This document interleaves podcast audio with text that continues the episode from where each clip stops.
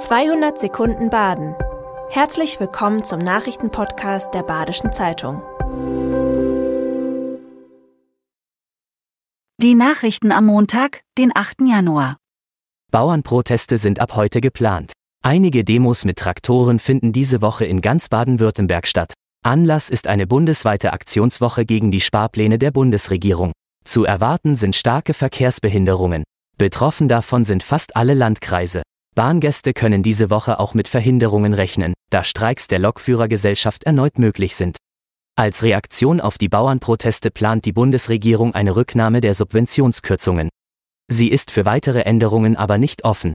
Baubürgermeister Martin Haag spricht über die Möglichkeiten des Wohnungsbaus. Laut Haag hat Freiburg 2023 fast 900 Wohnungsbauten genehmigt, circa 530 davon wurden fertiggestellt. Zögerliches Umsetzen von Wohnprojekten sieht Haag als Schwierigkeit der Zeit. In Kleinerscholz und Dietenbach macht die Stadt Zugeständnisse, um bezahlbare Mietpreise zu ermöglichen. Haag plädiert für mehr Förderprojekte von Bund und Land.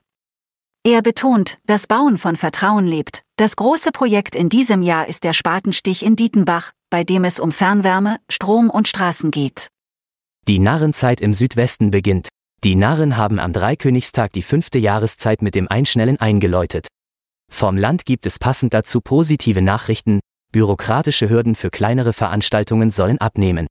Für kleine, gleichbleibende Veranstaltungen sollen nun mehrjährige Anträge gestellt werden können. Aufwand bei Fastnachtsevents wird dadurch verringert, so das Stuttgarter Verkehrsministerium.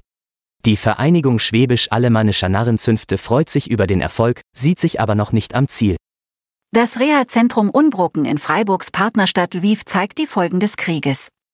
Im Reha-Zentrum Lviv macht sich Widerstandswille bemerkbar. Viele Soldaten, die dort geheilt wurden, wollen zurück an die Front. Seit Kriegsbeginn gab es 17.000 Patienten in der Reha. In der Behandlung verändert sich besonders die Vielzahl der Verletzungen. Eine Hirnverletzung, Verlust der Augen und Brandwunden kommen bei Kriegstraumata alle zusammen vor. Freiburg unterstützte Unbroken mit einer halbe Million Euro. Die dort stattfindende Physiotherapie hat nach Operationen große Bedeutung. Stegens evangelischer Pfarrer geht in den Ruhestand. Friedrich Geier verabschiedet sich von der evangelischen Kirche Stegen. Seine Stelle wird nicht neu besetzt, um zu sparen. Geier zieht nun mit seiner Frau nach Balingen. Er hat sich vorgenommen, ein Vierteljahr wirklich nichts zu tun. Loben tut er die Offenheit der evangelischen Gemeinde in Stegen. Für die Zukunft sieht Guy es als authentisch, wenn sich nicht nur Theologen in der Kirche engagieren. Die Zusammenarbeit und Gemeinschaft in der evangelischen Kirche Stegen lobt Guy sehr. Das war 200 Sekunden Baden. Immer montags bis freitags ab 6.30 Uhr.